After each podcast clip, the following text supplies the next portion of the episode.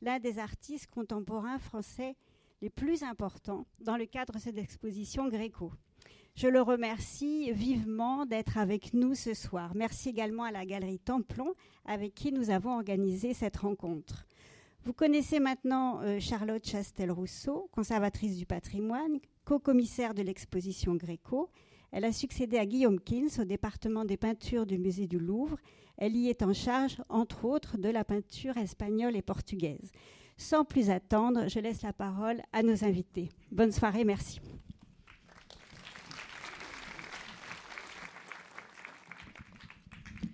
Bonsoir à tous. Cher Gérard Garouste, merci beaucoup d'être avec nous ce soir. C'est un grand honneur, une grande chance. Bonsoir. Euh, je vais vous présenter rapidement, si vous me le permettez, et peut-être expliquer aussi pourquoi, pourquoi vous, pour Gréco, pourquoi vous et Gréco, pourquoi cette rencontre. Donc vous êtes peintre et sculpteur. Vous avez été élu en décembre 2017 à l'Académie des Beaux-Arts. Vous avez étudié à l'École des Beaux-Arts, on en parlera. Et certainement, une des raisons pour laquelle euh, votre nom s'est imposé pour cette rencontre de ce soir, c'est euh, cette phrase que, que, vous prononcez souvent, le fait que vous êtes un amoureux de la peinture, et on y reviendra. Euh, donc vous vivez, vous travaillez entre Paris et la Normandie. Vous avez aussi peut-être, euh, peut-être sur un point plus personnel, monté une association d'action sociale et éducative nommée La Source, dont vous parlez souvent. Le grand public vous connaît bien sûr par votre peinture, vos sculptures, aussi par un livre très personnel que vous avez publié, L'Intranquille. Euh, enfin, euh, votre actualité. Vous préparez plusieurs expositions importantes. L'année prochaine, une exposition à Bombay, si tout va bien. Puis une exposition à la Galerie Templon. Et enfin, en 2022, une rétrospective au Centre Pompidou, à Beaubourg, une rétrospective très attendue, dont nous nous réjouissons. Alors pourquoi, pourquoi Gérard Garouste euh, ce soir pour Gréco? La première raison, je dirais, euh, outre le fait que vous êtes un grand amoureux de la peinture, comme on le disait, euh, c'est que pour les historiens de l'art, euh, la démarche historique est toujours là. On souhaite toujours resituer chaque peintre dans son contexte. Donc pour Gréco, dans cette Espagne de la Renaissance. Mais en revanche, pour le conservateur de musée, le commissaire d'exposition, bah, la peinture ancienne, elle doit parler aujourd'hui, au public d'aujourd'hui. Et donc, qui de mieux qu'un artiste d'aujourd'hui, un artiste comme vous, pour euh, parler de Gréco, pour parler du passé et inscrire vraiment pour nous tous euh, euh, cet art dans, notre époque. Donc, quand on a réfléchi dans l'exposition, vous l'avez peut-être vous l'avez vu, je sais, et beaucoup d'entre vous l'ont vu, on avait ce souhait d'inscrire la peinture de Gréco dans notre époque, en la présentant donc avec ce white cube, ce fond blanc, en essayant de, montrer aussi tout ce qu'elle pouvait avoir d'actuel. Et donc, euh, c'était très important pour nous de, donner la parole à des artistes et notamment à un artiste. Et on a tout de suite pensé à vous pour plein de raisons. Parce que vous avez déjà parlé de Gréco dans la presse, parce que vous aimez la peinture, on va en parler. Est-ce que vous nous diriez pour commencer comment vous avez rencontré Gréco? J'ai rencontré le Gréco euh, tout simplement parce que quand j'étais aux Beaux-Arts, euh, j'étais euh, dans un atelier, l'atelier Saint-Gier, qui est un, artiste de l'école de Paris. Et puis bon, j'étais là pour, euh, sans, sans, trop d'avenir, simplement, euh, voilà, c'était logique que je, que je fasse de la peinture. Mais il s'est passé un événement absolument incroyable, c'est que tout d'un coup, il y a eu la découverte de Marcel Duchamp, un artiste fondamental, très contemporain, enfin contemporain, je veux dire, les, œuvres, de, les rédimètres de Duchamp, c'est c'est 1914, donc franchement ça remonte loin, mais c'est un choc culturel. Enfin pour moi c'était un choc, un coup de pied dans l'estomac. Ça remettait complètement mes activités euh, de peintre aux beaux-arts. Tout d'un coup on, quittait la peinture, on était vraiment dans l'avant-garde la plus la plus pointue, et j'étais très mal parce que moi j'ai tout, toute ma vie toujours fait conscience, confiance à mes mains. Euh, à l'école c'est la seule chose qui marchait. Et euh, il fallait, euh, comme réaction, été, vous savez, c'est comme le jeu de loi. Euh, avec Duchamp, je me sentais dans une impasse extraordinaire, une belle impasse, enfin quelque chose de fondamental, mais en même temps, euh, pour moi, c'était une sorte de suicide de, de rentrer dans cet esprit-là. Donc, il fallait, comme dans le jeu de loi, vous savez, on retourne à la case départ. On retourne et la case départ, c'est le siècle d'or de la peinture. Qu'est-ce que c'est que la peinture? Euh, la peinture, c'est pas pas une chronologie, c'est pas de repartir euh, de la préhistoire ou de, de la grotte Chauvet et tout ça. Le, cœur de la peinture, l'origine de la peinture, c'est notre culture et c'est euh, la Renaissance. Donc, et dans la Renaissance, alors après, c'est une question de goût. Il se trouve que si vous prenez tous les peintres de, de la Renaissance, que ce soit Ou même plus tardifs comme Velasquez, qui sont des peintres merveilleux, tout simplement celui qui me correspond le mieux, c'est le Gréco. Le Gréco, il y a deux peintres comme ça qui sont pour moi, qui ont été fondamentaux dans ma formation de peintre, c'est le Gréco et le, et, euh, le Tintoret.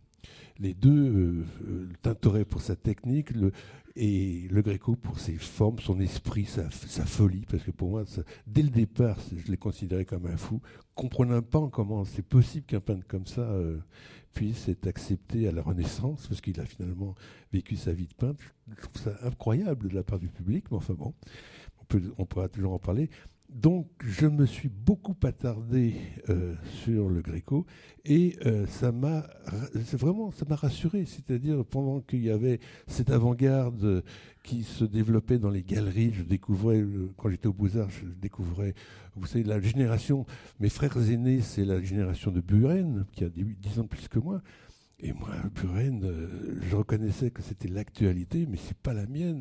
Je n'ai rien à voir avec cette génération-là. Donc, tout simplement, je me rassurais. Allez, j'ai été, j'ai appris à peindre au Louvre, et je me rassurais en regardant certains tableaux et le, les, tableaux. Euh, je cherchais des tableaux du Gréco et euh, malheureusement pour moi, c'est que c'était pas celui que je préférais. C'était le portrait de Saint Louis c'est pas, mais enfin, euh, quand même, ça méritait qu'on s'y attarde beaucoup. Donc je le regardais en profondeur. Quand je dis en profondeur, je, le regardais de très très près. Je regardais, j'apprenais sa, technique. Donc pour apprendre sa technique, comme j'avais rien au Beaux Arts, vous savez, on n'apprenait rien du tout. Donc euh, c'était euh, avant 68. Donc donc il fallait regarder de très près comment est fait un glacis, un glacis, un empattement et tout ça. Et d'ailleurs, euh, j'ai fait l'erreur un, jour d'aller avec une loupe euh, au Louvre. Et là, je, me suis fait jeter par le gardien. On n'a pas le droit de regarder les tableaux avec une loupe. Et, euh, donc voilà, l'idée c'est de regarder de très près un, quelqu'un qui sait peindre et qui est, je dirais, par rapport à Tintoret, qui est aussi pour moi une référence absolue, le Gréco, c'est un ultra peintre, c'est-à-dire qu'il est, au-delà du peintre aussi bien dans, son sujet que dans sa technique. C'est vraiment, si on veut comprendre ce que c'est que la peinture à lui, il faut regarder le Tintoret. Enfin, c'est comme ça que je l'ai vécu. Alors, vous me disiez aussi que vous êtes allé à Tolède. Euh, sur les traces du Gréco, que ça, outre euh, votre rencontre euh, au Louvre, il y a eu aussi la rencontre à Tolède. Peut-être vous pouvez en dire quelques mots. Là, on a devant nous un des grands chefs-d'œuvre de Gréco à Tolède le, Christ dépouillé de ses vêtements, l'expolio de la sacristie, la cathédrale de Tolède. On peut aussi parler de l'enterrement du comte d'Orgaz ou des deux, comme vous voulez. Euh, alors, est-ce que vous voulez qu'on parle un petit peu du, euh, du, euh, de, la vue de, la de, de, cette, de ce tableau comme ça au niveau des on n'a pas dit encore quelques mots sur les draperies. Vous voulez qu'on parle un peu des draperies par exemple? Donc ça de toute façon le côté des vêtements du Gréco quel que soit le tableau, il y a toujours cette espèce de, d'esprit un peu flamboyant, pardon. Et, euh, et, là, bon, il y a ce, côté, ce drapé comme ça. Et là encore, c'est un petit peu euh, exagéré, exagéré par rapport à des tableaux de la Renaissance plus, plus. Euh, si on prend des tableaux du Titien, les tableaux sont plus aboutis, les, les, les, tissus sont plus aboutis, plus doux, etc. Là, il y a une violence dans les tissus, dans le traitement des plis. C'est en fait des plis qui n'existent pas. On est dans la peinture, on, on, on plus, plus dans le réalisme que, euh, qui était un souhait euh, de la Renaissance. Le, sujet de la Renaissance, c'est le, côté, il y a une espèce de recherche de vérité. Chez, Gréco, il ne recherche pas la vérité, il recherche son style. Il est dans son style. Et là, euh, c'est pour ça que, pour, pour, moi, en tant que jeune peintre, c'était facile de, de l'avoir comme maître, comme, comme maître. Et donc, euh, alors ça c'est pour les couleurs du drapé, mais regardez, vous savez pour moi, le gréco, il faut le regarder 10 cm par 10 cm. Je le la vue d'ensemble ne m'intéresse pas tellement, le sujet n'est pas tellement non d'ailleurs. Euh, les sujets de la Renaissance, en, en général, j'aime pas les sujets de la Renaissance. Je trouve qu'il y a un côté subliminal, mais ça c'est mon côté personnel. Mais euh, donc le côté euh, Christ, tout ça, je, connais ça un peu par cœur, ça ne m'amuse pas beaucoup. Mais par contre, euh, si vous regardez la profondeur des premiers personnages comme ça, et, vous voyez qu'il y a un côté gouffre, c'est-à-dire il y a une espèce de perspective en bien que la tête euh, euh, du Christ soit toute petite, en fait, il y a une espèce de profondeur où le sol, euh, il y a un trou dans le sol. Regardez le personnage de droite, où il, a y a une espèce de disproportion qui, là, mérite de, s'y attarder beaucoup. Et ça, si par la suite, dans mes tableaux, les personnages ont été très difformés, c'est parce que j'ai voulu aller encore plus loin que l'expérience du, du Gréco. Alors justement, on, parlait ensemble de cette question du rapport au corps et de la déformation des corps pour aller plus loin, de cette radicalité de la démarche de Gréco. Et alors, euh, je vous ai soumis cette, proposition de comparaison qui est assez iconoclaste quand même, entre donc un, des tout derniers Gréco euh, peints en Italie, le Saint-Sébastien de l'église de Palencia, qui n'est pas présenté dans l'exposition, qui est un des absents de l'exposition, euh, qui est un nu invraisemblable d'une sensualité et d'une audace et une composition aussi. On parle du rapport à l'espace. Euh, très très loin de toute démarche naturaliste et complètement, euh, complètement inventive et inédite. Il faut dire pour ce tableau, pour bien comprendre, et puis après je vous laisserai en parler volontiers, Gérard Garouste, le fait que le, le, tableau était beaucoup plus bleu au départ, le ciel était beaucoup plus bleu, puisque le pigment à base d'azurite a en partie, en partie mal vieilli et a pris cette couleur un petit peu, on appelle cette couleur d'huile cuite, cette couleur brune. Donc le tableau était beaucoup plus bleu. On va parler aussi du bleu dans votre peinture et dans la peinture de Gréco. Et c'est vrai que visuellement, comme ça, j'ai eu envie de rapprocher ces deux tableaux parce que justement, on parlait ensemble de beaucoup de choses la déformation des corps, l'importance du ciel, euh, l'expressivité des figures aussi. Euh, et puis le rapport libre avec l'espace, enfin toutes ces, toutes ces leçons que vous avez, dont vous êtes nourri sans doute ou que vous avez aussi euh, développé par votre propre pratique. Est-ce que vous voulez en dire un mot Écoutez, euh, c'est vous qui avez pensé à associer ces deux, ces deux tableaux et je dois dire que je suis très, très étonné parce qu'en effet, c'est évident, c'est évident que, que mon, c'est un tableau assez récent, hein. c'est un tableau que j'ai dû faire il y a 3-4 ans, ben, il écrit le 2017. 2017. 2017 et euh, voilà euh, pour moi il y a cette mémoire du Gréco dans ce tableau bien que j'ai pas quand je l'ai fait j'ai pas pensé une, une, seconde au Gréco mais il est complètement là c'est évident et quant au ciel alors là par contre le ciel pour moi ça de toute façon quand je fais des cieux euh, là, il y a toujours cette référence au Gréco. Euh, euh, et ce, ciel-là, c'est pas tellement pour ce tableau-là, mais on va le voir dans la vue de Tolède, ou, dans, dans, il y a des Christ en croix où, où le ciel est en forme de croix aussi par rapport au, par rapport voilà le ciel qu'est-ce que c'est que ce ciel qui, qui, est un peu, improbable comme ça qui est dramatique et qui est et qui dessine redessine une croix en, diagonale, euh, ça, ça, me, ça, pour moi, ça a été euh, très très important de voir ça. Et, euh, et donc, je m'en suis nourri. Vous voyez, c'est un ciel qui n'existe pas. Le rapport entre l'obscur et la lumière,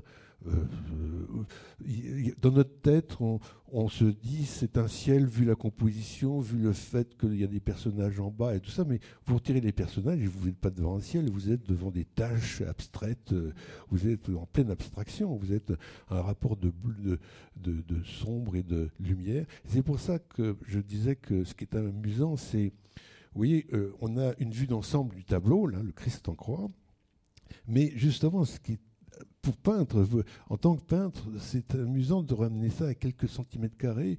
Et là, vous apprenez à peindre en regardant euh, euh, tout d'un coup les parties obscures et tout d'un coup cette tranche de lumière, et puis hop, ça redevient un petit peu, un petit peu foncé, et, euh, là, il y a une magie du, du, du requin, et ça dans ce style-là, euh, je ne connais pas de peintres qui vont aussi loin que ça.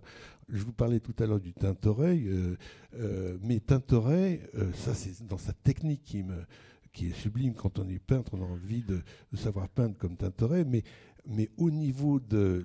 Le, mon tableau préféré, c'est le, transport du cours de Saint-Marc, parce que c'est une espèce de folie. On, regarde, c'est un tableau de la Renaissance, et et ce que j'aime beaucoup, pourtant, même si c'est un tableau de la Renaissance, on n'y comprend rien dans le tableau. il faut lire un mode d'emploi pour comprendre le tableau. Ça, j'adore ça quand même, à l'époque de la Renaissance. Et ça, c'est pour la technique. Mais là, ici, ces rapports de couleurs sont insensés. Voilà, et donc je me suis nourri ça par plaisir, par plaisir par plaisir parce que quand on pense à toute l'histoire de la peinture, on va retrouver ça euh, beaucoup plus tard euh, chez un. On en reviendra sur certains mm. autres tableaux, mais on va retrouver ça chez Rouault, chez, des peintres euh, plus presque contemporains. Là, donc cette vue de Tolède, ben, tout, tout me fascine, les couleurs, les, les, alors il y a ce tableau, je crois, il donc il n'est pas dans l'exposition. Il n'est pas dans l'exposition. Il sera dans l'exposition de Chicago pour ceux qui, en fait, le, il ne, il ne voyageait pas outre-Atlantique. Et donc, euh, le Metropolitan Museum de New York, qui était un prêteur très, très généreux, euh, nous, a, nous a dit voilà, on ne le fera pas voyager jusqu'à vous, mais on l'enverra à Chicago, mais en, euh, en signe de, leur immense générosité, ils nous ont notamment confié le, le cardinal, le cardinal inquisiteur, le grand cardinal de Guevara avec ses lunettes. Donc euh, voilà, c'était une grande chance et d'autres prêts aussi, mais c'est vrai que la vue de Tolède, euh, elle nous manque bien sûr. C'est un tableau iconique. Euh, donc là, on est, c'est une photo, elle, est pas mal cette photo, mais quand vous, si vous connaissez le tableau, le rapport entre l'architecture de, Tolède et, puis le ciel, il y, a cette verdure, l'architecture et le ciel, c'est trois, éléments très simplifiés comme ça. Il y a du vert, il y a du gris et il y a du, ciel. Quoi.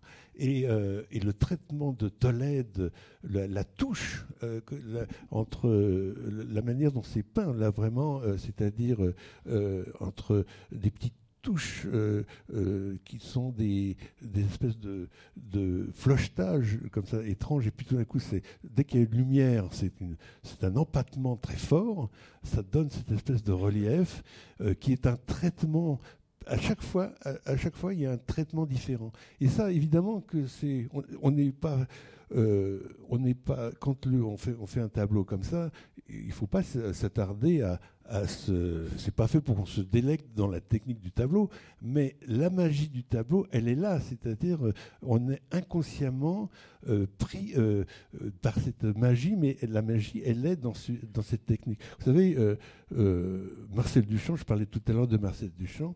Marcel Duchamp était un artiste en, mettant un urinoir sur la table en disant que c'était une fontaine euh, et, que l'artiste était celui qui regardait l'œuvre, pas celui qui le faisait, ce qui est encore une fois un événement important hein, dans l'histoire de l'art. Mmh.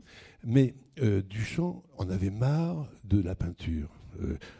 Pourtant, il avait été peintre à une époque, au début, et il disait il y en a marre de la peinture, il y en a marre de tous ces mouvements en isme, le cubisme, le fauvisme, le pointillisme, le isme, il y en a marre. La, peinture, il, il désignait la peinture comme la peinture rétinienne, c'est-à-dire, à la limite, tout ce qui est de l'ordre de la rétine, ça l'était sous-entendre que tout ce qui est rétinien est débile. Or, c'est là où il se trompe. C'est là où je, personnellement, je ne suis pas du tout d'accord avec. Euh, Marcel Duchamp, parce que là, notre rétine, elle est très subtile. Elle a une mémoire, euh, euh, elle est liée, notre rétine est liée à notre cerveau, et on a une mémoire. Euh, il y a un fonctionnement qui va plus vite que la vitesse de la lumière. C'est-à-dire que sur, sur, quand vous voyez le tableau, bah, vous le regardez en, quelques secondes, il vous plaît ou il ne vous plaît pas. Il peut vous pas, vous plaire, mais vous le regardez en quelques secondes, il vous plaît ou il ne vous plaît pas. Mais c'est terminé, vous l'avez vu. Mais si vous commencez à analyser pourquoi vous l'aimez, ou pourquoi vous ne l'aimez pas, euh, ça peut durer des heures. Le, raisonnement que vous pouvez avoir sur le tableau euh, euh, est long par rapport à cette impression rétinienne, et cette impression rétinienne est fortement intelligente. Voilà. Alors un autre tableau dont on pourrait parler pendant des heures, qui est bon un grand chef-d'œuvre de l'histoire de l'art aussi, mais cet enterrement du comte d'Orgaz, comme ça divisé en deux registres, avec le, registre de la terre, avec tous les notables de Tolède qui sont là, qui sont chacun portraiturés et qui nous rappellent d'ailleurs que Gréco était a trouvé le succès à Tolède et était tout à fait n'était pas du tout un artiste maudit ils ont tous bien volontiers posé pour lui. On en reparlera, on parlera un peu des portraits. Et puis ce ciel, on a parlé tous les deux, totalement délirant, ce registre du ciel qui nous fait rentrer dans une autre dimension du travail de Gréco. Hein. c'est cette puissance euh, imaginative, cette force des images, euh, cette capacité à inventer, euh, un peu comme Tintoré d'ailleurs, des, figures que personne n'avait jamais encore peintes. Par le, par le rythme, par le style, on, est dans des histoires différentes. C'est-à-dire, il y a, plusieurs plans. Il y a le premier plan, là, l'enterrement lui-même, avec un côté somptueux dans les vêtements. Vous verrez dans le, traitement de, cette, de, de, ce tissu, euh, qu'est-ce que c'est comme tissu le, le, ce, au premier rang, des, au premier rang des brocards non, mais, je vois bien ce que vous allez me demander. Ça, c'est quoi comme tissu? C'est une, une, mm. une, mousseline? Non, je ne sais pas comment on appelle ça. Mais on, on, ça laisse sous-entendre le vêtement qui est en dessous. Le surpli, oui, c'est ça, ça s'appelle un surpli. Et, bon, et le traitement est très beau parce que c'est par les plis qu'on comprend le truc. Mais tout d'un coup, vous avez ce premier plan et après toute cette ligne, une ligne de, de tous ces notables, de tous ces, personnages comme ça. Donc la composition est quand même assez étonnante. Et puis, au ciel. Alors, il y a une espèce de réalisme dans ces personnages, un traitement euh, assez fidèle de, de, des portraits. Et puis, après, c'est le délire absolu par les nuages, euh, des nuages qui n'existent pas. On ne sait pas si c'est des anamorphoses de rochers. Euh, euh, c'est un peu, franchement, j'ai envie de vous dire, moi, pour moi, c'est n'importe quoi, mais c'est dans le bon sens du terme. On a envie que, on, est au ciel, donc au ciel, évidemment, c'est pas, il se passe des choses mystérieuses. Et là, on est, c'est le, mystère le plus total. Et je vous redis ce que je disais tout à l'heure. Pour moi, comment est-ce que ça a pu avoir été, comment est-ce que ça a été vécu à cette époque-là? Est-ce que les gens lui ont dit, mais attendez, votre ciel, il ressemble à rien, là, euh, vous pouvez pas le refaire d'une manière un peu normale, euh, euh, parce que si vous comparez ça à des peintres d'une époque de je sais pas, 50 ans avant, etc., il y a une espèce de respect du ciel, de profondeur du ciel. Et, là, c'est pas pas du tout le cas. En tout cas, ce qu'on sait, c'est que ce tableau a été très très bien reçu. C'est un moment où, Gréco a déjà un grand succès à Tolède. Et après l'enterrement du comte d'Orgaz, qui est très admiré, très commenté, il reçoit énormément de commandes. Donc en tout cas, euh, les, Tolédans du XVIe siècle n'ont pas été euh, plus choqués que ça par, euh, par cette représentation ou, ou probablement fasciné par, euh, par, sa nouveauté et sa puissance expressive. Et, on peut imaginer. Alors un mot peut-être euh, du Laocoon, on parlait d'un ciel extraordinaire, en voilà un autre plus, plus bleu. Une autre composition aussi qui, qui vous intéresse beaucoup, Gérard Garousse, vous me disiez, un, des, un de vos tableaux préférés. Euh, on se disait tout, tout à l'heure, on, on, discutait ensemble et on parlait d'une citation extrêmement importante de Roland Barthes. Euh, il avait fait une il avait fait un texte, un exposé, une conférence, et puis en même temps, il y a eu une publication qui s'appelle La mort de l'auteur. Et dans ce, dans ce, dans, on retrouve ce texte dans SZ de Roland Barthes. Et euh, euh, dans ce texte de Roland Barthes, Roland Barthes prend l'exemple d'une œuvre de Balzac, la comment s'appelle déjà cette œuvre de Balzac, la la la la pardon, je suis tout d'un coup Non, non, non, pas du tout. Ça, pas le chef-d'œuvre inconnu. C'est le, le nom d'une femme. La, la, pardon. En tout cas, ça va me revenir. Comment? Non, non, non. La quoi? La cousine bête. Non, non, pas la non, c'est la, la, la, la, c'est pas, ça commence par là. Et alors, donc, euh, euh, c'est Roland Barthes prend ce passage-là et, reprend le texte de Balzac et, ce texte dit entre autres mais cette femme cette femme qui se conduisait comme un homme elle était comme ceci comme cela etc il dit toute une description. Il reprend vraiment tout le passage de la j'ai failli le dire là mais enfin bon. Euh, et Roland Barthes pose la question, mais il dit, mais mais qu'est-ce qu'on vient de lire là? Est-ce que c'est la femme euh, C'est une opinion sur les femmes qu'on doit avoir? Est-ce que c'est une opinion de Balzac? Est-ce que c'est l'opinion à l'intérieur du roman euh, dont il faut se faire une idée? Et il dit mais en fait, ce qui compte, euh, c'est pas ce que dit Balzac, c'est ce que nous, en tant que lecteurs, on se fait la, sarrasine. C'est pas un truc c'est la sarrasine. Voilà. Merci. Euh, et donc, ce qui compte, c'est pas, c'est pas, c'est pas la sarrasine de Balzac, c'est ce qu'on en fait. Et, euh, là, j'ai envie de vous dire, pour moi, c'était une révélation parce que c'est exactement ce que je pense de n'importe quelle œuvre d'art.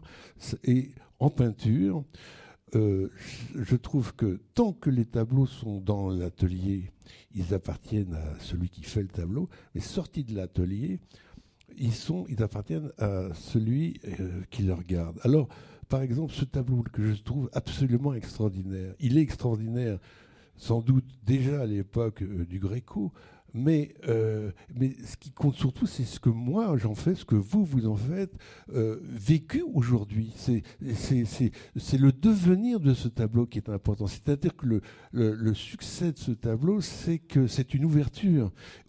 C'est pas une peinture qui est fermée sur les mains, c'est pas une, pas une euh, illustration c'est une, peinture qui nous ouvre, euh, euh, ça donne envie à des peintres de dire mais euh, cette vue, ce visage, qu'est-ce que je peux en faire cette, autre vue de Tolède, ça donne envie de peindre. Je sais pas si ça vous donne pas envie de peindre, mais moi ça me donne envie de peindre, d'aller encore plus loin.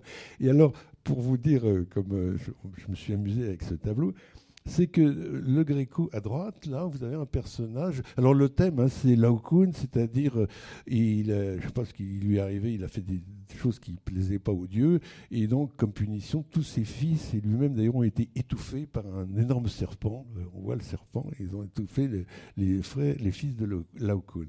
Et il a un de ses fils, là, Gréco avait peint, un de ses fils qui regardait vers l'extérieur et ça ne lui a pas plu, donc il a repris le tableau, il a effacé le visage, et il a fait en sorte que le, visage, vous voyez, le personnage à droite, regarde vers l'intérieur. Mais est-ce que c'est une, restauration abusive? Vous, me disiez que non, c'était plutôt que la peinture à l'huile, en vieillissant, devient de plus en plus transparente.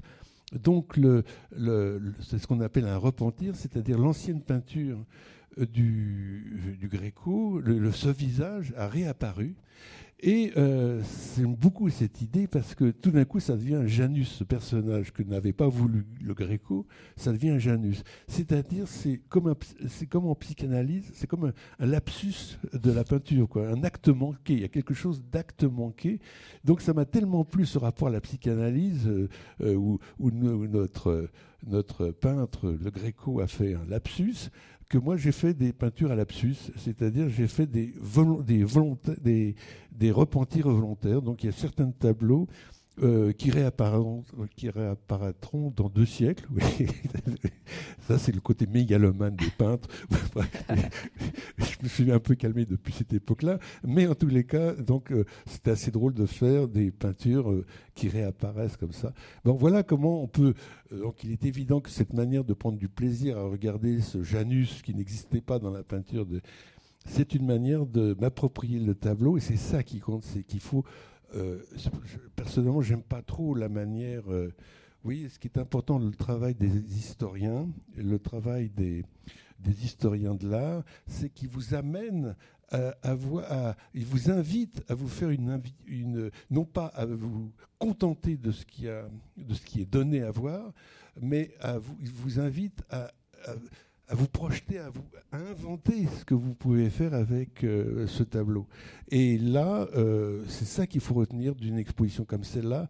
À partir de ça, qu'est-ce que vous avez découvert qui n'a jamais été vu? Qu'est-ce que vous faites du Gréco après cette exposition? C'est une très belle exposition. il faut que le Gréco, après cette exposition, soit plus le même pour vous qu'avant l'exposition. Et vous me disiez aussi que, ces figures cernées de noir, qui sont une des marques de la période tardive de, de Gréco, cette manière, on le voit surtout sur le personnage euh, de droite, ce, personnage-là. Euh, cette manière de cerner les figures euh, de noir, euh, ça, vous avait intéressé, ça vous touchait aussi? On verra ça aussi dans d'autres tableaux, comme le cinquième saut, où là vraiment il y a un côté cloisonné des personnages. C'est-à-dire que le Gréco n'hésite pas à faire un contour de ces personnages, les, marquer de noir. Donc on n'est plus du tout dans du réalisme. Hein. là c'est presque, on le verra dans d'autres tableaux. Hein. C'est extraordinaire. Mais c'est insensé. Ça. Là, il faut attendre de Roux pour revoir ça euh, d'une manière très volontaire. Et, euh, là encore, le Gréco, vous voyez, la, cuisse, la cuisse de, euh, de Laocoon, là, elle est vraiment. Elle n'a aucun rapport avec le paysage. Il y a un cheval là, qui se balade, style Giorgio de Chirico. C'est génial, quoi. on est, on est, pourquoi des tissus ça, ne tient pas debout comme histoire. Ça, c'est, on est, euh, on est dans de la peinture. On n'est pas, on est, on a fui le réalisme. On est dans l'aventure de la peinture. Ça, on a parlé du ciel déjà. Peut-être pour parler encore du ciel et aussi donc euh, de ces étoffes et puis de ce goût du détail avec ces deux versions de, Marie-Madeleine et les variations que Gréco cherche, cette manière de chercher, chercher la position du crâne, chercher la position euh, du flacon, chercher euh, le paysage du désert à l'arrière qui est très différent dans les deux versions. Oui, et puis il y a une chose qui est assez visible sur ce tableau, sur ces deux tableaux, euh, c'est le côté anamorphique des visages. C'est-à-dire, euh, vraiment, le Gréco, est, dans son style, euh, traduit une espèce de, d'anamorphose. En fait, on a presque envie de dire vous savez, comme il y a un tableau d'Holbein qui s'appelle Les ambassadeurs, où il faut être au-dessus du tableau pour comprendre la vanité. et ici, la vanité n'est pas une anamorphose. Mais je me demande si, en voyant ce tableau, si on se met en dessous, euh, vous savez, imaginons que ce tableau soit présenté dans un musée très en hauteur, je crois qu'arriver en dessous, le, visage prendrait plus une proportion euh, normale. C'est assez amusant. Et voilà, c'est le style euh, du Gréco. Et j'aime, j'aime cette, ce, euh, oui, là, il y a une vraie, une vraie démarche euh, de travailler. Euh, alors, vous disiez tout à l'heure qu'il y, a peu, y a peu de dessins du Gréco, de choses comme ça, mais à mon avis, bon, il jetait ces dessins, mais à mon avis, il y a énormément de dessins derrière ça. Il y a, à mon avis, derrière son œuvre, il y a beaucoup de sanguines, peut-être, de fusains, de choses comme ça. En tout cas, il est jeté et les, les, examens scientifiques ne permettent pas de voir de dessins sous-jacents des choses très sommaires, en fait, mais très peu de choses. Il n'y a pas du tout comme euh, voilà, les hommes du XVIe siècle qui dessinaient abondamment, à commencer par Léonard de Vinci, etc., sous, les, sous la peinture à l'huile. Dans le cas de Gréco, on sait qu'il sculptait beaucoup pour mettre en place ses compositions. Sans doute, il, devait dessiner et, jeter. Des mises au carré, quelque chose comme ça, pas spécialement? Pas spécialement. On conserve que sept dessins de Gréco. Euh, donc. Alors, tout à fait un autre sujet, mais qui fait quand même. Euh, euh, il, y avait, une raison, il y avait cette importance du ciel, il y avait euh, ce sens de la déformation des figures, il y avait la place du paysage aussi après, après, après les Madeleines. Est-ce que c'est important pour vous d'inscrire des figures comme ça dans des paysages qui sont des, des paysages très, parfois très oniriques comme ici? Est-ce que c'est En tous les cas, vous voyez ce que fait Là, c'est pareil, je ne pensais pas au Gréco euh, en faisant ce tableau, mais c'est parce que Gréco est en moi, je veux dire. Mais parce que l'idée, c'est que le visage et le ciel, c'est dans la même, euh, c'est dans le même mouvement. Et donc, mon visage, il est fait pour introduire le ciel, et, on est dans dans un, souffle, vous voyez, d'une espèce de, de, mouvement, du mouvement du corps qui euh, qui se continue dans, dans le ciel. Et ça, encore une fois, je l'ai regardé attentivement chez le Gréco, et puis après, je l'ai, c'était en moi, je l'ai oublié, mhm. mais on le retrouve sur des tableaux comme ça. Il y a une petite chose amusante, c'est qu'il y a un petit clin d'œil à Holbein dans le, dans, le, dans le Voilà. C'est une sorte de. Voilà. Alors, le Saint-Martin pour les mêmes raisons, euh, la, déformation des figures, euh, le ciel, et vous me disiez que vous étiez vous m'avez fait remarquer une chose que je n'avais jamais vue chez Gréco, c'est ces, tissus jaune-vert. Vous allez peut-être nous en dire un mot, même si on n'a pas retrouvé le nom de ce type de tissu. Oui, ce, tissu vénitien porte un nom, j'ai oublié, j'avais marqué dans mes notes et puis je l'ai. Je ne sais pas où je l'ai marqué en fait. Et euh, ce tissu, euh, vous avez dû en voir, ce sont des tissus qui ont un reflet, euh, qui sont, plutôt verts, et puis selon, selon l'orientation à la lumière, vous avez tout d'un coup le tissu qui vient carrément jaune.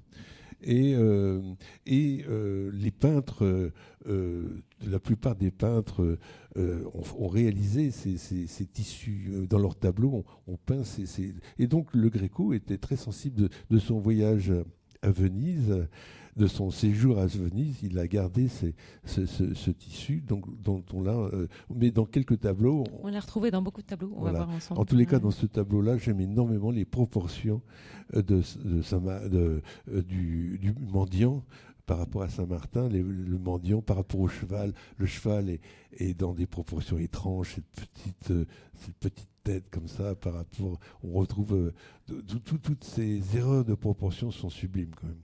Vous disiez tout à l'heure, vous me disiez que quelqu'un vous avait dit qu'il ne savait pas dessiner, que le Gréco ne savait pas dessiner. Euh, bah, j'ai eu un, visiteur qui me, qui me faisait remarquer l'autre jour, qui était très emballé, mais qui m'a dit à un moment, mais c'est incroyable quand même, euh, être un si bon peintre et ne pas savoir dessiner.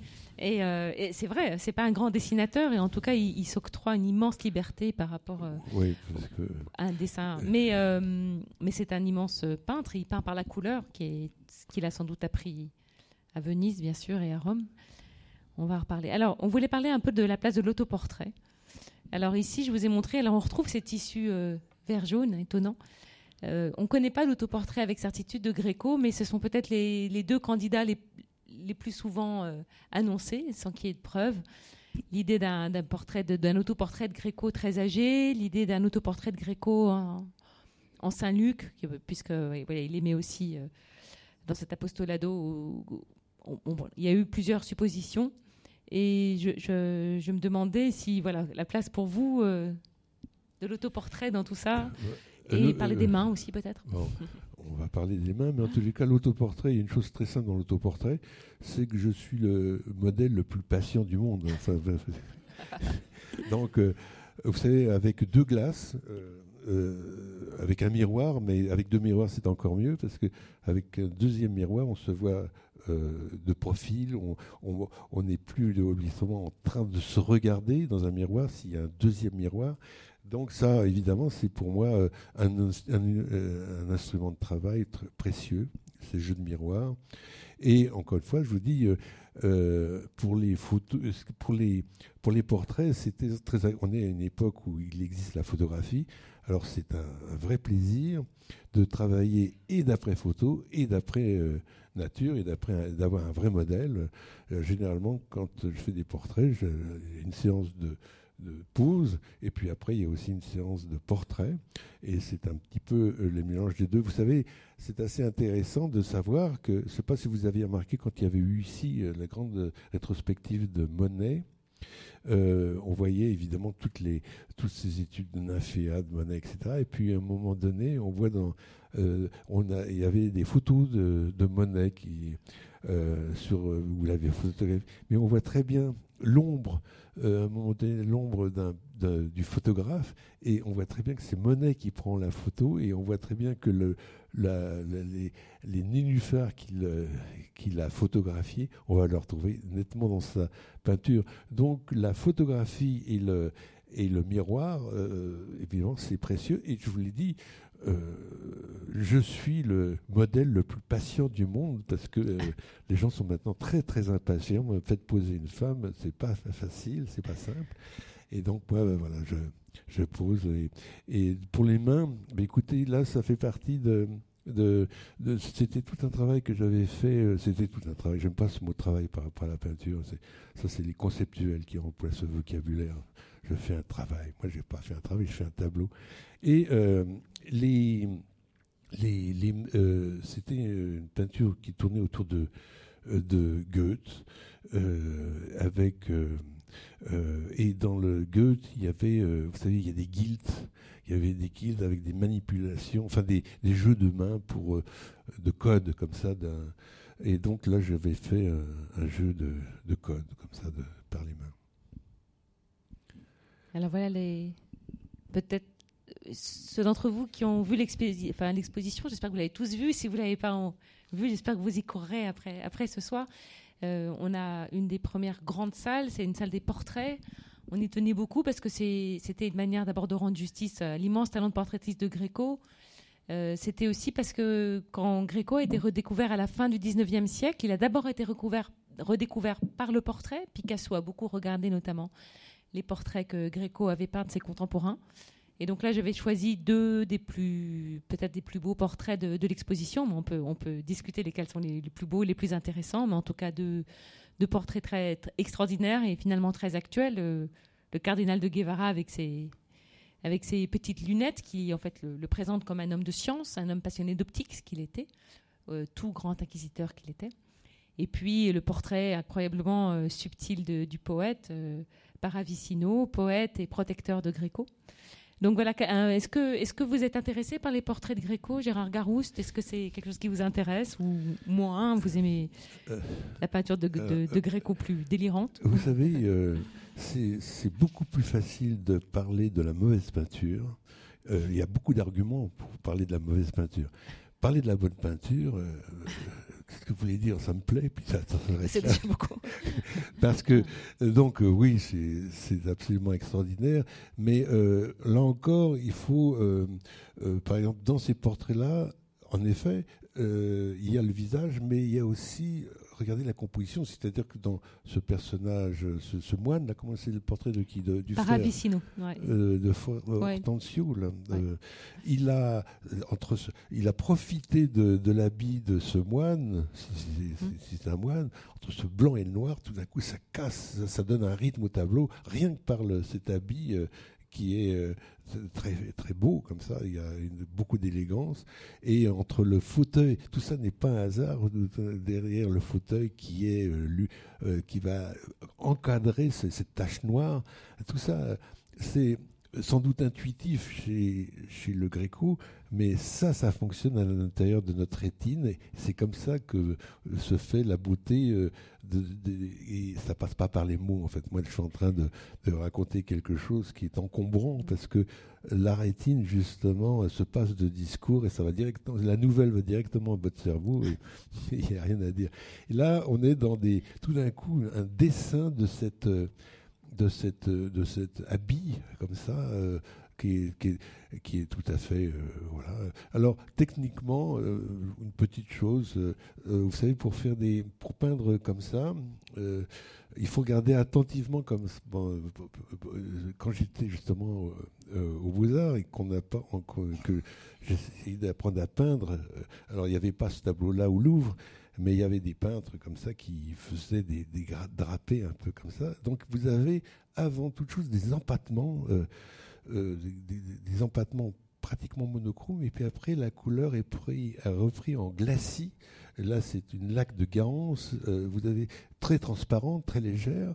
Et puis, vous, voulez le tableau, les couches d'en dessous sont pratiquement sèches et vous les essuyez comme ça. Et tout d'un coup, il y a un côté magique le relief apparaît tout seul. Donc euh, voilà, c'est un plaisir de peindre quand vous, vous, maîtrisez un peu le procédé. Vous parliez tout à l'heure des, détails et si on regarde les mains, puisque c'est un des sujets qui vous intéresse et qui est magnifique chez Gréco, il y a plusieurs détails très beaux. Dans ces tableaux, il y a le, Paravicino, qui en fait était un, frère trinitaire, mais peut-être un peu, euh, que c'était peut-être plus un statut social. Euh, il ne s'agit pas d'un grand mystique. Euh, il était surtout poète. Et vous voyez, il a, il a en fait un doigt, il tient deux livres et il, a un des doigts qui est glissé dans un livre, comme s'il venait d'être interrompu dans sa lecture et qui garde sa page. Et puis les mains du, cardinal de Guevara qui sont très très souvent commentées parce qu'il a cette main très élégante avec des belles bagues. Euh, et puis euh, l'autre main, au contraire, crispée, autoritaire, qui rappelle aussi voilà, deux aspects peut-être, euh, deux aspects de la personnalité de, l'homme le plus puissant de, l'Église de Tolède. Donc beaucoup de détails.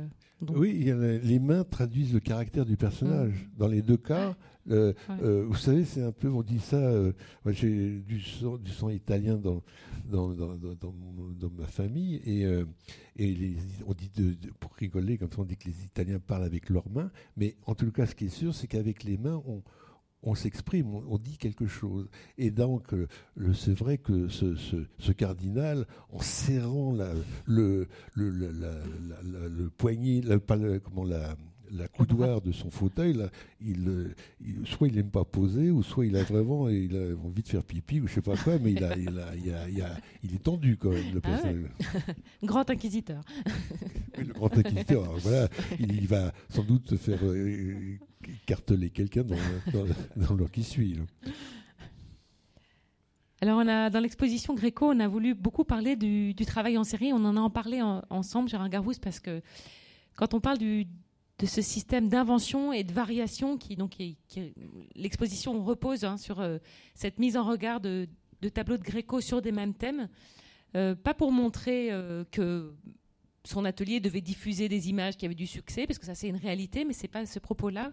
Ce qu'on voulait montrer, c'est le fait que, alors on l'a montré avec par exemple Jésus cherchant les marchands, Jésus chassant les marchands du temple, que toute sa que toute sa vie revenait un peu sur les mêmes motifs, les mêmes compositions, comme, comme pour pouvoir toujours chercher plus loin, chercher des, solutions picturales qui soient plus radicales, plus intéressantes, plus innovantes et qui puissent vraiment lui permettre d'affirmer son style et inventer un langage. Et donc je vous demandais à vous, Gérard Garousse, si euh, c'était important pour vous comme ça de, revenir sur les mêmes sujets. Et vous m'avez fait une très belle réponse, alors j'aimerais que vous... Je ne suis pas sûr de vous refaire la même, mais en tous les cas, par exemple, entre ces tableaux, il y a combien d'années de différence? Est-ce que c'est fait dans la même année? Alors, il y a énormément d'années de différence. 1570, encore, euh, encore à Rome, 75, encore à Venise, non, pardon, c'est le contraire, Venise, Rome, et puis 1600, euh, la maturité, le grand succès à Tolède, et 1610, la fin de sa vie, dernier style, tout en... Tout en élongation et avec une palette qui devient de plus en plus grise et alors c'est sûr qu'en tous les cas, euh, euh, c'est très agréable euh, de reprendre. Vous savez, ce qui, pour moi, ce qui est important, c'est que la, je ressens le, le sujet de la peinture est plus important que la peinture. Pour moi, ma peinture est au service de mon sujet. Donc, euh, euh, si je prends un thème comme euh, Balaam, comme, qui est un thème biblique un peu étrange, comme ça, où il y a une ânesse qui se met à parler, c'est un tableau qui est au centre Pompidou. quand ce thème-là euh, j'ai envie non pas de, m'en séparer et d'aborder un autre thème, j'ai envie d'aller encore plus loin dans ce, thème biblique qui est très étrange et d'approfondir ce thème parce que euh, le fait que moi j'insiste sur ce thème, ça pousse le, spectateur à dire mais où veut-il en venir avec cette, cette, ânesse euh, Qu'est-ce qu'il veut, nous raconter avec cette ânesse, etc. Donc ça oblige à, euh, être plus curieux euh, sur le sujet. Parce qu'en fait, il y a une peinture ça se passe en deux temps, c'est-à-dire euh, vous voyez le tableau, alors au moment où vous voyez, soit il vous plaît, ou soit il vous plaît pas. Si vous plaît pas, ben, vous passez devant, vous allez ailleurs.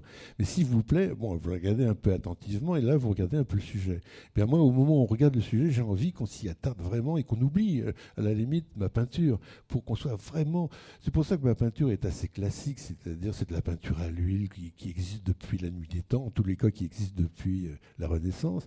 Et ce qui m'intéresse, c'est qu'on oublie mon métier de peintre pour dire mais c'est quoi cette aventure? Vous savez, si j'étais musicien, c'est ce que je vous disais tout à l'heure, si j'étais musicien, moi je prendrais un violon ou un piano, c'est-à-dire deux, instruments basiques, et j'essaierais de créer à partir d'un violon. Je ne travaillerais pas avec un synthétiseur, je, je n'invente pas un instrument de musique. L'instrument lui-même, il est classique. L'invention, elle est dans le sujet. Donc, je suppose que c'est exactement le même esprit à l'époque d'un d'un Gréco parce que il a il mûrit son sujet, les années passent et euh, il a envie d'aller peut-être plus loin dans la composition. Il a des choses qu'il n'avait pas données dans, dans, les premières choses. Il les donne je, procède exactement de la même manière. Oui, moi j'étais très, très intéressée et c'est vrai que ça, ça me fait voir aussi Gréco autrement de ce que vous disiez, c'est-à-dire d'arriver à une, maîtriser complètement votre, votre technique, euh, justement, pour, enfin, paradoxalement, pour qu'on oublie la peinture, alors que chez Gréco, comme chez vous, euh, ce qui est très important, c'est la beauté de votre matière, c'est ce travail, cette confrontation avec la matière, et pourtant, L'objectif ultime, c'est qu'on l'oublie et qu'on soit entraîné vers le sujet. oui, c'est paradoxal. Hein, c'est paradoxal parce que la peinture, c'est la forme, et la forme, on s'en fout. Euh, mais par contre, il est nécessaire qu'elle soit très glamour, séduisante, voluptueuse, euh, érotique. Il y a de l'érotisme dans la peinture. Même, les, même dans un Christ d'Holbein, ce Christ, euh, ce cadavre est, sensuel. Il y a beaucoup de sensualité. Donc, à un moment donné, on est dans cette sensualité et on est, il faut que la peinture nous fasse oublier ça pour être dans le sujet lui-même, c'est-à-dire à la limite le, le, le, Christ en croix ou le, sujet lui-même. Là, euh, il se trouve que c'est les marchands euh, chassés du temple, euh, qui est un thème évidemment très, très, très important. il, faut, il faut absolument voir quelle est la dimension symbolique du sujet et d'oublier un peu la, forme du tableau. Alors il y a plein d'explications. il y avait L'explication classique, c'est qu'on est en pleine contre-réforme et que donc on est dans un moment de purification de l'Église des hérésies, etc. Et euh, Guillaume Kins, qui a écrit les, notices sur le catalogue, euh, qui est le commissaire de l'exposition, euh, s'est aventuré en disant que c'était des tableaux qui étaient une sorte d'image pour Gréco pour exprimer le fait que lui, ce serait Gréco chassant la mauvaise peinture du temple de la peinture. Vous voyez, chassant. Euh, alors on peut tout, on peut tout imaginer. En tout cas, il y a un contexte historique clair qui est celui de la contre-réforme, et puis il y a euh, ces recherches formelles. Euh, alors vous voyez, c'est l'exemple type où ce monsieur s'approprie le, tableau et, il y voit le Gréco chassant les, la mauvaise peinture. C'est son histoire à lui. Quoi. Tout à fait. alors un autre tableau qui, qui vous a beaucoup intéressé et qui nous permet peut-être aussi de parler parfois de, de la puissance d'étrangeté de la peinture de Gréco, de, cette touche de folie dont vous parliez en introduction, avec euh, euh, donc cette scène, euh, dont, enfin, le, songe de Philippe II, c'est le titre romantique que les Français ont aimé lui donner. Le, vrai titre du tableau, c'est la glorification du nom de Jésus que vous voyez dans le que vous voyez dans l'adoration du, du nom de Jésus, nom de Jésus. Donc vous voyez les initiales dans le ciel. Et puis donc ce tableau très étonnant avec notamment un, à nouveau deux registres et un registre terrestre. On en parlait avec des, scènes euh, effroyables et infernales, euh, cette bouche de l'enfer avec des, corps euh, des damnés. À l'arrière-plan aussi des, des damnés qui sont pendus. C'est un tableau que Goya a regardé quand on pense au désastre de la guerre de Goya. Gérard Garou, c'est un tableau aussi qui a retenu votre attention. Euh. Oui, euh, la dynamique du tableau est incroyable parce que là encore, il y a en avant-scène euh, une scène, voilà, au premier plan. et tout de suite, on a envie de parler de l'avant-scène, et puis ensuite, on a envie de parler de, de, ce, de, de, nom du Christ. Là, de, c'est écrit je ne sais pas ce que ça veut dire en latin, Jésus, non c'est, bon. Et euh, vous voyez, ce, mot écrit comme ça aspire toute la scène. C'est-à-dire qu'il y a une espèce de, d'aspiration ou d'inspiration. Tout d'un coup, tout va, tout va, tout, tout, euh, tout va partir vers ce, jeu de lettres. Et euh, ça aussi, c'est une chose que je trouve importante en général dans la peinture, c'est quand les peintres euh, mettent en scène des lettres. Alors ça va de, de euh, Franz Hals, de Holbein ou je sais pas quoi, ou, et jusqu'à des peintres très contemporains. L'écrit dans la peinture m'intéresse beaucoup. Et là, euh, par exemple, c'est pas n'importe quoi parce qu'il y a un texte et la mise en scène de, ce qui se passe dans le ciel est une, est une perspective comme ça qui tend vers, vers cette écriture. C'est très important. Et puis très différent de, de, ce, de ce plan du milieu, là où il y a une foule de personnes, un paysage un peu compliqué, euh, et, euh, et en effet cette, cet enfer, là, cette, ce gouffre euh, très très figuratif, on, on, dirait presque quelque chose de sorti de, de Jérôme Bosch, hein, ça fait un peu Jérôme Bosch tout d'un coup, c'est-à-dire que ça veut dire que quelque part, euh, le Gréco se foutait pas mal de. Il, était dans son sujet et le réalisme, ça n'a pas d'importance. Il veut représenter les enfers. Il va le représenter à la manière d'un Jérôme Bosch, d'un truc très très très très euh, symbolique comme ça, mais on n'est plus dans du réel, alors que les personnages, là, euh, au premier plan, euh, veulent représenter une scène bien particulière. Donc c'est un jeu de, plans et qui, que j'aime beaucoup, là encore. Et vous parliez de Jérôme Bosch, et en fait ce tableau a été peint donc, par Gréco pour le monastère de l'Escorial au moment où il arrive en Espagne, donc tôt dans sa carrière. Euh, tôt dans sa carrière euh, espagnole, au tout début. Et effectivement, il y avait des tableaux de Jérôme Bosch à l'Escorial. Donc euh, on, s'est posé la question si Gréco effectivement connaissait avait vu. Et on sait si les tableaux de Jérôme Bosch étaient à l'époque de. Oui, on sait qu'il y avait des tableaux ah bah de Bosch à l'escolial, donc on pense qu'il les a ah vus. Bah voilà. il, a, dû les voir. Il a copié, il a copié. Il a trouvé l'idée. En fait, on a beaucoup d'exemples de, Gréco qui copient des motifs de Durer ou bien sûr beaucoup, beaucoup de peinture italienne via la gravure. Mais dans ce cas-là, très probablement, il a vu au monastère de l'Escorial pour lequel il a peint ce, tableau pour Philippe II, qui a représenté la genou au premier plan avec le pape et le doge de Venise. Donc il a probablement effectivement vu les, bouches infernales de Bosch et, aussi euh, ces scènes, euh, ces scènes de, grande violence qu'on retrouve à l'arrière avec tous ces corps qui sont jetés dans les laves de l'enfer. De, oui, de tout, là les, personnages sont assez petits, mais peut-être qu'on va revoir des portraits. là, vous allez me montrer des portraits ou ah pas Voilà. Il n'y a pas des portraits plus oui, pas, euh, bon, c'est pas évident dans ces portraits-là, mais euh, si vous regardez les têtes de, la plupart des tableaux du Gréco, euh, si par exemple on prend Saint-Martin, le voilà, il y a une de peinture pour représenter les chairs, les, les, le, visage, etc., qui est un espèce de flochetage. C'est pas évident de voir ça comme ça. On le voit bien, regardez. Euh, voilà, attendez, euh, mettez la, la mettez la Regardez, vous voyez, les, on voit bien sur les personnages, vous le verrez, enfin vous l'avez peut-être vu dans l'exposition, mais regardez la touche euh, de, la vibration de la, des chairs. Il y a une espèce de vibration, et dans la manière de peindre, c'est dommage qu'il n'y avait pas le cinéma à cette époque-là, parce qu'il il tenait son pinceau, il, il flochetait son pinceau d'une manière euh, particulière. Il ne le tenait pas normalement, son, pinceau. il n'étalait pas la peinture normalement. Il a, il a, il a, il a chatouillé. Je ne sais pas comment on peut appeler ça. Ça, c'est vrai qu'on le voit très bien sur le corps du mendiant là.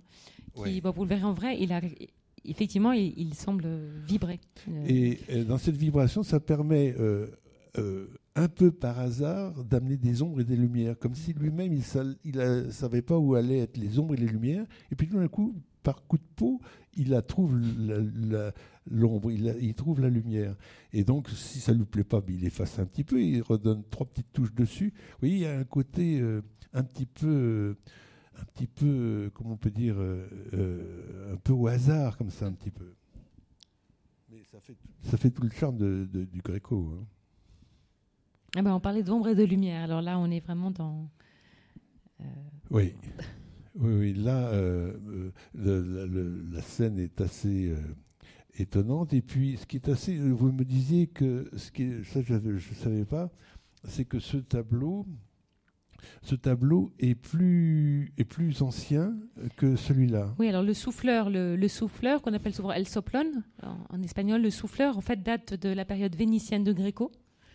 Euh, il, a regardé l'art de Bassano avec ses, clairs-obscurs et ses figures qui émanent comme ça de l'obscurité. Et donc c'est un jeune homme qui souffle sur une braise, qui est une iconographie donc, qui est décrite dans Pline l'Ancien. Donc c'est aussi le gréco-humaniste, le gréco-érudit. Qui l'Ancien raconte un tableau, euh, décrit un tableau très important d'un peintre grec, justement grec, comme donc ça a dû intéresser Gréco, d'un peintre grec, Antiphilos, qui avait représenté un jeune homme soufflant sur une braise et qui réussissait à représenter en peinture la lumière et le souffle. Et donc il y a eu cette idée de voilà. Et ensuite Gréco est parti donc de ce souffleur et puis a fait plusieurs variations, dont celle-là qui est euh, de, Harewood House, qui est un château anglais qui est une version extraordinaire. Il, a développé l'image en peignant ce qu'on appelle aujourd'hui la fable, parce qu'on ne sait pas très bien ce que ça représente. Est-ce que c'est un jeune homme? Est-ce que c'est une jeune femme? Qui souffle donc sur une braise, toujours le même principe. Cette fois-là, entouré donc d'un singe, un singe enchaîné, peut-être une allégorie du péché, et puis de ce personnage euh, qui sourit stupidement, qui a l'air peut-être euh, beaucoup moins intelligent que le singe, presque moins humain que le singe, qui représente peut-être la tentation, la, fascination pour euh, la fascination pour tout ce qui brille.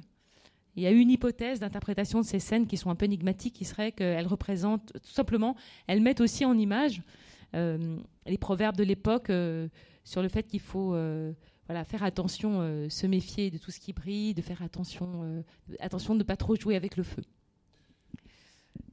Moi, je pensais que euh, ce tableau qui est qui est euh, avec le singe, qui est euh, la fable, mais qui est un peu compliqué. Il y a ce personnage un peu idiot, il y a le singe, il y a le souffleur, mais en même temps le souffleur, il est moins abouti que l'autre que l'autre l'autre souffleur, ce qui fait que pour moi c'était un tableau plus ancien, presque plus compliqué.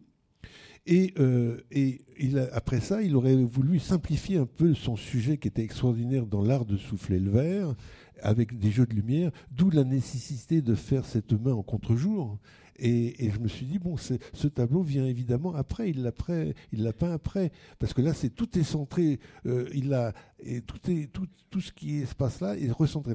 Or, c'est exactement le contraire. Ce tableau est beaucoup plus ancien. Il a voulu, au contraire, ouvrir le sujet euh, de quelque chose qui se raconte. C'est marrant. Bon. Et euh, ce qui est très beau, on en parlait, c'est cette idée de, lier, le, souffle à la lumière et de rendre, par, la, par la virtuosité technique, une façon de le comprendre, c'est de enfin, moi, c'est une façon de, lire ce tableau, c'est l'impression que si le, souffleur soufflait plus fort, le, tableau s'éclairerait davantage, et, si au contraire il arrêtait de souffler, l'obscurité tomberait. Et c'est l'idée d'avoir à rendre par la peinture le, mouvement de la vie, le souffle, le temps qui passe et la lumière. Donc c'est vrai que c'est un tableau euh, on va retrouver des, des, fonds comme ça très foncés. Il faudra attendre Goya euh, pour faire des choses comme ça très, très espagnoles en fait. C'est vraiment très très espagnol. Et là aussi, personnellement, alors là, c'est, personnellement, j'aime beaucoup la peinture espagnole et j'aime beaucoup les artistes français très inspirés par la peinture espagnole. Je pense à Manet, bien sûr, et j'aime beaucoup euh, ce mouvement de peinture et dont on voit un peu l'origine du côté d'un Gréco. Alors on en parlait tout à l'heure, le, dernier tableau qui, clôt l'exposition et qui clôt surtout la, vie de Gréco, l'ultime l'ultime œuvre de Gréco, qui est un tableau euh, très important. À nouveau, vous voyez, je vous parlais de la générosité du Metropolitan Museum of Art. Alors voilà encore un prêt absolument magnifique pour cette exposition, qui est un tableau donc tronqué, un peu tronqué, puisque on sait qu'il a été euh, euh, très modifié au 19e siècle. Quand il était en Espagne, il y avait en fait probablement avant un, un agneau mystique dans le ciel. Et c'est vrai qu'on peut lire ce texte comme une, j'allais dire une illustration, mais c'est beaucoup trop réducteur, comme une variation sur euh, un texte de l'Apocalypse et de la vision donc de Saint Jean. Et on parlait tout à l'heure, euh, vous me parliez donc des, figures cernées qui ont tellement intéressé Cézanne, ces figures cernées de noir, qui vous intéresse aussi, Gérard Garouste Oui, parce que euh, tout en étant cerné, ça reste très sensuel, très élégant. Regardez cette femme du milieu, là, elle, elle vraiment, il y a du noir comme ça qui la cerne. Le personnage à genoux, c'est pareil. Il est, il est, il y a tous ces personnages sont tous très cernés et ça n'empêche pas que tous les personnages sont très élégants. Il faut dire que regardez bien la, la physionomie des personnages, les jambes, c'est des flammes, c'est très très, il y a, enfin, il y a une volonté étrange de la part de du Gréco dans, ses, dans, dans, son style. Quoi. Simplement, il y a une chose que, pour moi qui est très importante, c'est que vraiment euh, vous savez, les peintres de cette époque-là voulaient représenter un espèce de réalisme comme ça, euh, un premier plan, un deuxième plan, euh, en étant conforme au réel quand même. le Gréco s'en fiche complètement. Regardez, qu'est-ce que viennent foutre ces tissus dans cette scène qui entoure les personnages? C'est quoi Ils tiennent comment ces, tissus Ils tiennent pas. Ils sont là juste pour le plaisir de la couleur.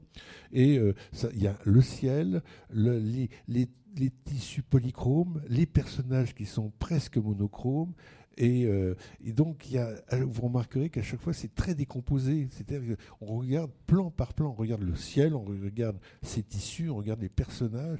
Mais le fait que tous les personnages soient monochromes, pour moi, c'est une leçon. C'est assez intéressant. Ça donne, ça donne une force au tableau. Et ça, cette force, on va la retrouver dans la peinture moderne, euh, euh, même chez un Picasso qui va tout d'un coup faire des personnages très monochromes avec repris au, au trait. C'est-à-dire que euh, euh, le Greco nous donne cette permission. Euh, il nous a ouvert vraiment tout d'un coup cette, cette possibilité entre la couleur, ça serait un fond, polychrome, vert, jaune, etc. Et le personnage, lui, il est quasiment monochrome. Mais on le voit évidemment encore mieux dans l'exposition. Est-ce que, alors vous qui parliez tout à l'heure du ciel, euh, on parlait du, ciel qui peut être traité avec du lapis lazuli. On a parfois des très beaux bleus. Par exemple, là, le fameux Saint-Jean, il, y a des bleus qui sont très beaux, des glacis très beaux. Euh, là, le ciel, est-ce que. Moi, je l'aime beaucoup comme il est, là, ce ciel. Mais euh, parce que entre, on voit, vous voyez, le brun, c'est vraiment le brun de l'ébauche. Hein. c'est un tableau inachevé. C'est un tableau inachevé. Bon. Bon, alors. Euh, bon, voilà, tout est dit. Moi, j'aime bien l'idée qu'il soit inachevé. On sait que Picasso l'a vu, ce tableau, parce qu'il était dans l'atelier de Zuluaga à Paris en 1905.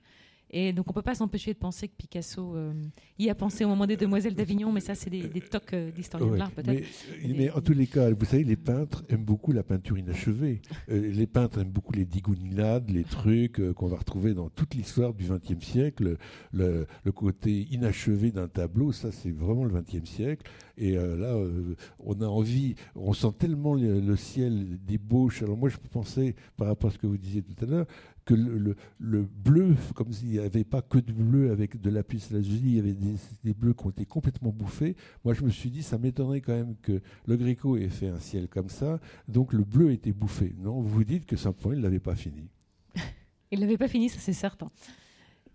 Et puis pour finir, on avait choisi ensemble ce, détail de main. On a déjà parlé des mains, mais aussi, euh, qui est aussi un détail de draperie d'ailleurs, euh, pour parler de, voilà, de, de, ce, de, de cette manière que.